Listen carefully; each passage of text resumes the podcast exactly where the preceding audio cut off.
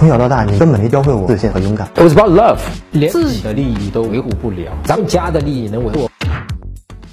前一阵家里介绍个女孩，没见面之前，女孩主动找我聊天，对我很热情。见了面，女孩就不同意了，说我个子矮，她本身个子挺高的。现在微信还有聊天也还能理我，我该怎么做才能争取到她？他是我相亲对象里唯一让我一眼就喜欢的。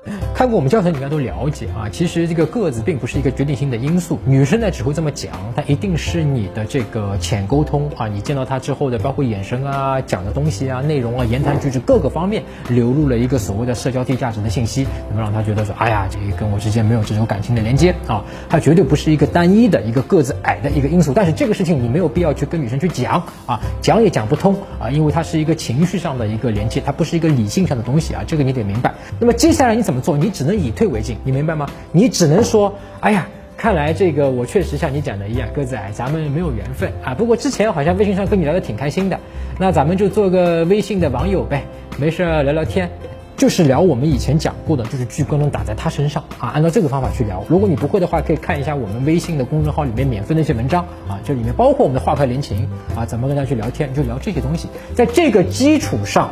去重新建立这个感情，明白吗？千万不要被他说的“哎呀，你个子矮”给吓跑了。更多关于怎么和女生相处的，和她聊什么，约会中要注意什么，包括怎么挽回啊，怎么让自己的内心变得强大、自信、有魅力。那我之前写过很多的文章，都是免费的啊。你可以在微信公众号的上面去搜索“陈真”两个字，就是我名字啊。关注后呢，编辑回复“回答”啊这两个字，你就会立刻收到。搜索微信公众号“陈真”，打开微信，点击上方搜索，输入“成真”两个字，成功的“成”，再点搜索，那个戴眼镜的呢，就是我，点一下这个人，点击关注公众号，你就加上我了啊。